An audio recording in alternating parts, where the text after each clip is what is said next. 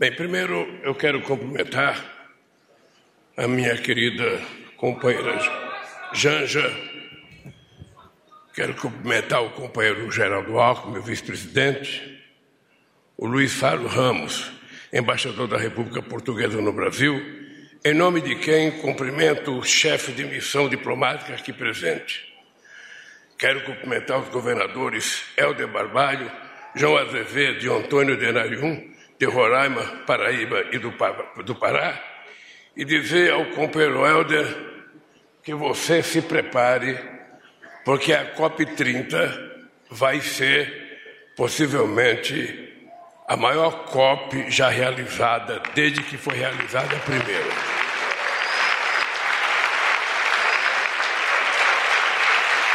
Eu acho que quem tomou a decisão de apoiar o Brasil para realizar a COP foi uma pessoa ou várias pessoas muito inteligentes, porque em qualquer evento climático que você participa, a coisa mais falada é a Amazônia.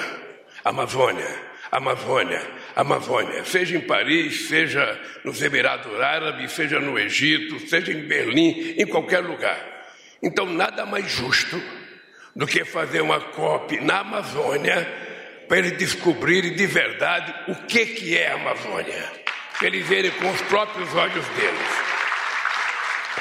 Eu quero cumprimentar todos os meus ministros e ministras, eu não vou citar aqui porque tem muitos. Daqui a pouco vão dizer que os ministros não estão trabalhando, vieram participar do evento e não querem trabalhar mais. Quero cumprimentar a querida companheira Grace Hova, presidente do meu partido. Quero cumprimentar o nosso querido companheiro de muitas e muitas lutas, o cacique Raoni.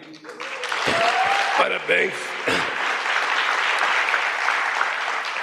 Quero cumprimentar o Dione Torquato, secretário-geral do Conselho Nacional de População de Extrativistas, Tuane Nascimento, diretora executiva da Periferia Connection, deputada, Gleice já falei, Beatriz Matos e Alessandra Sampaio, viúvas do Bruno e do filho.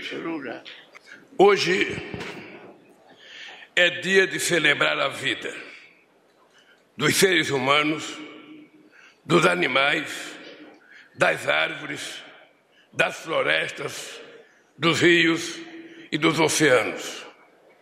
Hoje é o dia dedicado à vida em harmonia com o meio ambiente. Uma vida que sonhamos e podemos ter, se acordarmos a tempo desse pesadelo coletivo de egoísmo e ganância, que coloca em risco a sobrevivência de toda a humanidade. Hoje é dia em que o mundo celebra o meio ambiente e o Brasil celebra da melhor maneira possível com as medidas efetivas que estão sendo tomadas pelo nosso governo. Esse Dia Mundial do Meio Ambiente tem um extraordinário valor simbólico, não apenas por ser a primeira comemoração ambiental do nosso novo governo, mas porque sinaliza que o meio ambiente voltou a ser prioridade após quatro anos de descaso e abandono. Voltou a ser prioridade porque a sobrevivência não só do nosso país, mas do nosso planeta, depende em grande medida da maneira como o Brasil cuida de seus biomas, sobretudo da Amazônia. Somos a maior potência ambiental do mundo. Temos a maior floresta tropical e a biodiversidade mais rica. 87% da nossa matriz elétrica é limpa e renovável contra uma média mundial de apenas 15%. E vamos ampliar ainda mais os investimentos energia solar e eólica. Voltamos a ter uma política externa ativa e altiva, que nos torna novamente protagonistas das grandes discussões que envolvem a mudança do clima.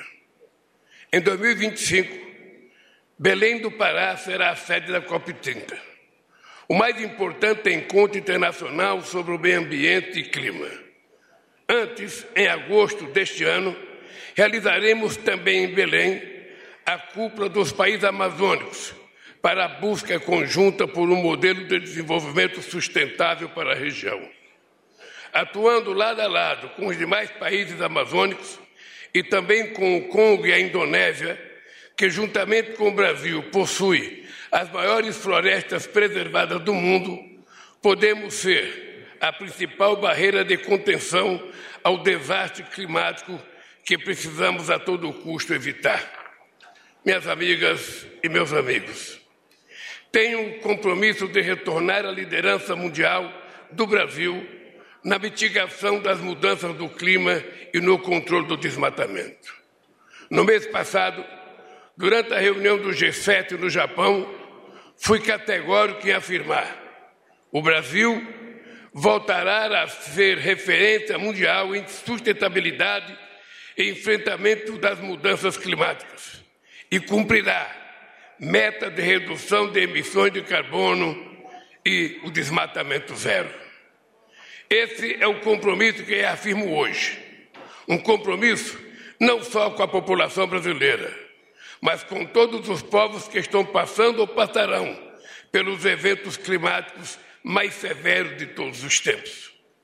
Estou falando de secas e inundações extremas, incêndios florestais devastadores, furacões e tornados cada vez mais destrutivos, entre outros desastres de enormes proporções. O Brasil, graças sobretudo à floresta amazônica, é em grande parte responsável pelo equilíbrio climático do planeta. Por isso, impedir o desmatamento da Amazônia é também ajudar a reduzir o aquecimento global. Sei o tamanho do desafio de zerarmos o desmatamento até 2030, mas é um desafio que estamos determinados a cumprir com as medidas que anunciamos hoje e outras que, anunci... que irão ser anunciadas e adotadas daqui para frente. Acabamos de relançar o Plano de Ação e Combate ao Desmatamento na Amazônia Legal, que, em sua versão anterior, durante meus dois primeiros mandatos, produziu a maior redução das taxas de desmatamento da Amazônia em toda a sua história. Estamos retomando a criação de áreas protegidas, parques e reservas nesse nosso território voltou a ser monitorado por satélites para que possamos identificar e dar uma resposta rápida a qualquer risco ambiental. A Polícia Federal e as Forças Armadas estão a posto para agir prontamente em qualquer emergência ambiental, seja um incêndio florestal, seja o socorro aos povos indígenas, seja o combate implacável a toda e qualquer atividade ilícita relacionada ao meio ambiente. Além disso, vamos lançar em breve o Plano Amazônia Segurança e Soberania, em parceria com os governos dos estados que compõem a Amazônia Legal. O objetivo do plano é o combate sem trégua a crimes como grilagem de terras públicas, garimpo, extração de madeira, mineração, caça e pesca ilegais em territórios indígenas, áreas de proteção ambiental e na Amazônia como um todo. Esses crimes que degradam o meio ambiente são alimentados e ao mesmo tempo alimentam um verdadeiro ecossistema criminal. É o tráfico de drogas, de armas e de pessoas. É lavagem de dinheiro, o trabalho escravo, os assassinatos por encomenda e a exploração sexual de crianças e adolescentes.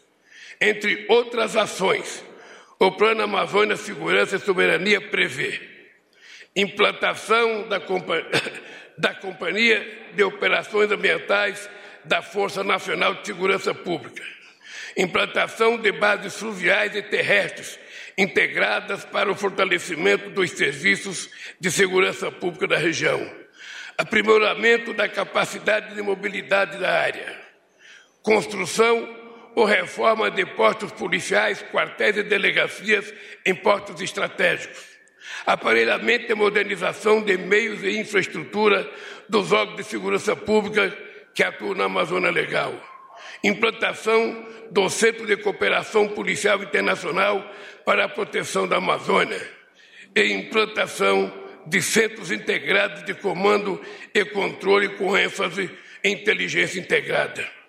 Uma medida que nós vamos tomar também junto com os oito países que fazem parte da Amazônia é tentar fortalecer o cuidado com as nossas fronteiras, para que a gente não permita que os traficantes, que aqueles que querem fazer coisa ilícita, fiquem trafegando de um país para outro.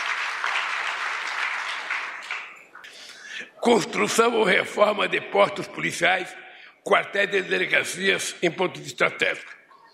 Ampliação e modernização dos meios navais que patrulham os rios da Amazônia aparelhamento e modernização da rede de capitanias, delegacias e agências de autoridade marítima, ampliação e modernização das instalações e meios de suporte dos pelotões de fronteira, aquisição de equipamentos, meios operacionais e logísticos para a Brigada de Infantaria de Selva, aumento do número de operações militares na faixa da fronteira da Amazônia Legal e aquisição e modernização dos meios e sistemas aeroespaciais para o emprego. Pode ficar certo, governadores, que nada disso será feito sem que vocês participem para que seja uma política integrada e não apenas uma política do governo federal. Toda total proteção aos povos indígenas, inclusive com o uso da força quando necessário e a demarcação do maior número possível de seu território.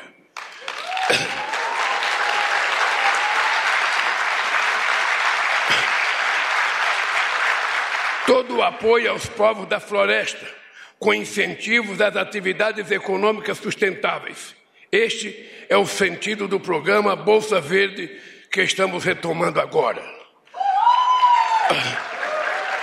O Bolsa Verde é um exemplo de como estamos fincando as bases para a criação de um novo ciclo de desenvolvimento com sustentabilidade e combate às desigualdades. Cuidar da Amazônia é, sobretudo, cuidar de 28 milhões de pessoas que vivem na Amazônia e querem viver dignamente e de forma decente. Amigos e amigas, não deve haver contradição entre crescimento econômico e preservação do meio ambiente. A agropecuária brasileira, por exemplo, tem um enorme espaço para seguir impulsionando nossa economia sem precisar derrubar uma árvore a mais. Temos milhões de hectares de terras degradadas que podem voltar a produzir e produzir muitos, se forem bem cuidadas. A partir de agora, o financiamento agrícola e pecuário apoiará o aumento da produtividade e a recuperação de solos degradados, mas seremos duros ao restringir qualquer tipo de crédito a quem viola as leis ambientais.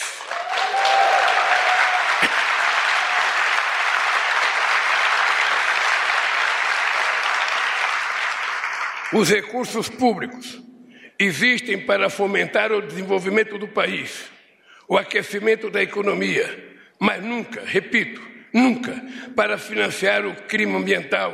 Quem insistir na prática de ilegalidade não terá acesso ao crédito e estará sujeito aos rigores da lei. Vamos fomentar cada vez mais as atividades de agricultura de baixo carbono. Queremos e iremos aumentar a produção de alimentos, financiando as propriedades médias e pequenas e a agricultura familiar. Nesse sentido, para além da agricultura de baixo carbono, queremos apoiar a produção agroecológica. A verdade é que a luta contra a verdade é que a luta contra a fome que passa pela produção de alimentos baratos e saudáveis, é também a luta pela preservação do meio ambiente. Amigas e amigos, o Brasil retomou o protagonismo no enfrentamento das mudanças climáticas depois de quatro anos em que o meio ambiente foi tratado como obstáculo ao, ao lucro imediato de uma minoria privilegiada. Mas é preciso que os países ricos também façam a sua parte. Foram eles que, ao longo dos séculos, mais devastaram as florestas. E são eles que hoje mais emitem gases de efeito estufa. Por outro lado, os países pobres, sobretudo da África, são os que menos emitem e os que mais sofrem com o aquecimento do planeta. Cada meio grau a mais na temperatura da Terra significa ainda mais desigualdade, mais pobreza extrema e mais fome.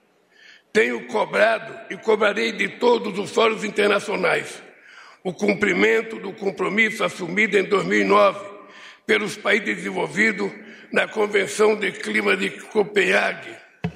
Na ocasião, esses países se comprometeram a disponibilizar 100 bilhões de dólares ao ano até 2020 para ajudar os países em desenvolvimento a enfrentarem a mudança do clima.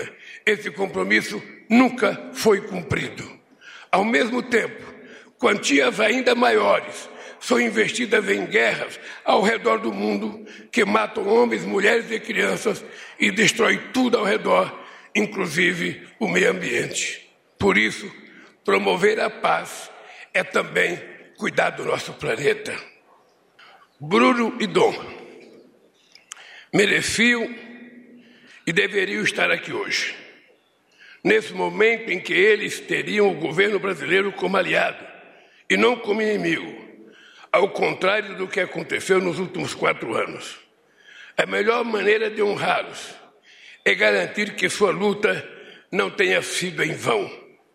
Há um ano, o assassinato brutal de que foram vítimas chocou o mundo que passou a ver a Amazônia como uma terra sem lei, à beira da destruição, com enorme ameaça ao enfrentamento da emergência climática. Hoje, o mundo voltou a olhar o Brasil com esperança. Nossa responsabilidade é imensa, menor apenas do que a nossa capacidade de enfrentar e vencer desafios. Tenho uma fé inabalável no povo brasileiro. Acredito no ser humano. Sei que em algum momento o bom senso triunfará sobre o egoísmo e a ganância, essa busca insaciável pelo lucro imediato às custas do meio ambiente que coloca em risco a sobrevivência de todos nós. Evitar uma crise climática sem precedentes e sem retorno não é trabalho apenas para o nosso governo mas para toda a sociedade brasileira. Não é trabalho apenas para outros governos e outras sociedades, mas para toda a humanidade. Nesse dia, aqui tem um discurso novo. Nesse dia de meio ambiente, e atendendo principalmente ao apelo dos jovens, reafirmo o compromisso do meu governo em atuar firmemente no enfrentamento à mudança do clima Voltamos ao cenário mundial também na agenda climática. Para tanto, faremos as devidas correções na contribuição brasileira ao Acordo de Paris, na nossa NDC, que foi alterada duas vezes no último governo. Vamos retomar o compromisso assumido pelo Brasil em 2015 reafirmando nosso empenho em colaborar com o esforço liderado pela ONU em garantir o direito das atuais e futuras gerações a um clima e a um meio ambiente equilibrados. Reafirmar e esclarecer nossos compromissos será fundamental para estabelecer as condições de trabalho do Comitê Interministerial sobre Mudança do Clima que estamos recriando e para que possamos, a partir de então, planejar nossa N, nova NDC. Esse dia, esse dia do meio ambiente é uma demonstração de que o Brasil está fazendo a sua parte e junto vamos fazer muito mais. Minhas queridas amigas e meus queridos amigos, eu queria apenas lembrar vocês que a luta é muito mais difícil do que a gente possa imaginar. Eu, às vezes, desconfio que os países ricos prometem aquilo que não podem dar ou prometem aquilo que não querem dar. Porque se nós fôssemos olhar a quantidade de anos que prometeram 100 bilhões a cada ano, e que já faz de 2009 a 2023 14 anos, e que até agora sabe, saiu pouquíssima coisas e não se sabe para quem.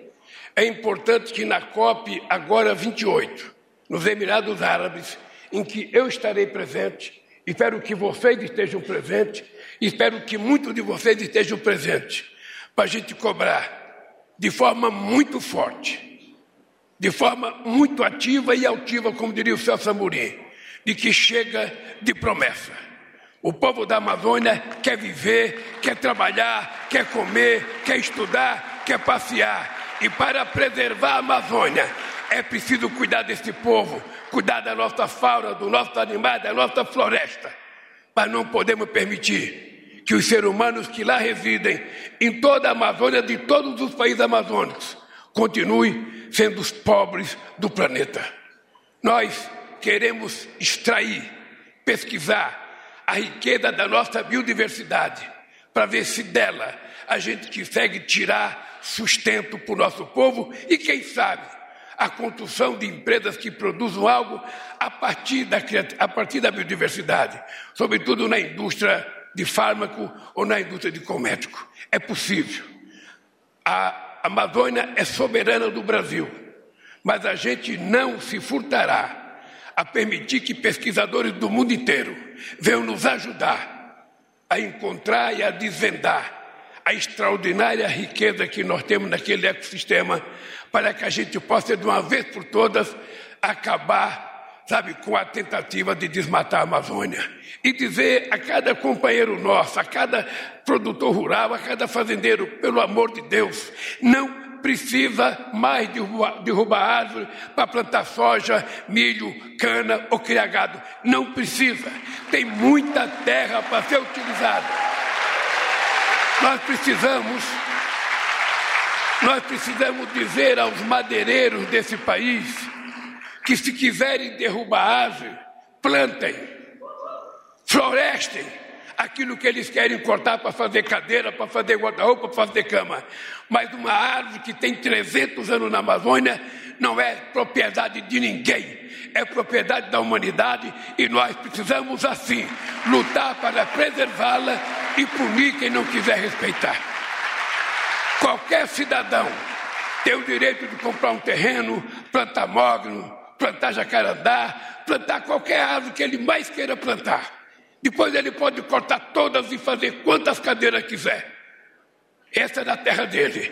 Mas na terra do povo brasileiro, que é a Amazônia, nós vamos ser muito duros. Da mesma forma, com os companheiros garimpeiros. Não é possível permitir que alguém explore garimpo numa terra sem autorização de pesquisa. Esse país tem lei, esse país tem regra. Se uma pessoa quer, sabe, fazer garimpo, quer tentar achar ouro, primeiro é preciso garantir que essa terra seja permitida fazer pesquisa. Senão, não é possível, é garimpo ilegal e nós vamos lutar muito porque na hora que a gente enfrentar o garimpo legal, a gente vai perceber que o crime organizado está lá dentro, tirando proveito da luta de sobrevivência dos nossos indígenas. Por isso, companheiros e companheiras, o que nós estamos fazendo parece muito, mas é pouco diante da dívida acumulada com os nossos indígenas, com nossos povos ribeirinhos, com os nossos extrativistas que vivem há séculos tentando sobreviver sem ajuda de governo. Nós viemos para mudar a história desse país. E mudar a história desse país, que significa garantir a todos viver decentemente, dignamente e ser respeitado. E se a gente quiser sobreviver, nós temos que lembrar que o planeta é redondo, ele não é plano. Não adianta gastar dinheiro procurando um lugar no outro planeta. Os outros planetas não são habitáveis. Então, crie vergonha e cuide da terra que vocês moram, porque é aqui que nós vamos ter que sobreviver. Aqui nós somos iguais e aqui a gente não pode permitir que uns sejam tratados com mais de respeito do que outros. Muito obrigado e viva o Dia do Meio Ambiente.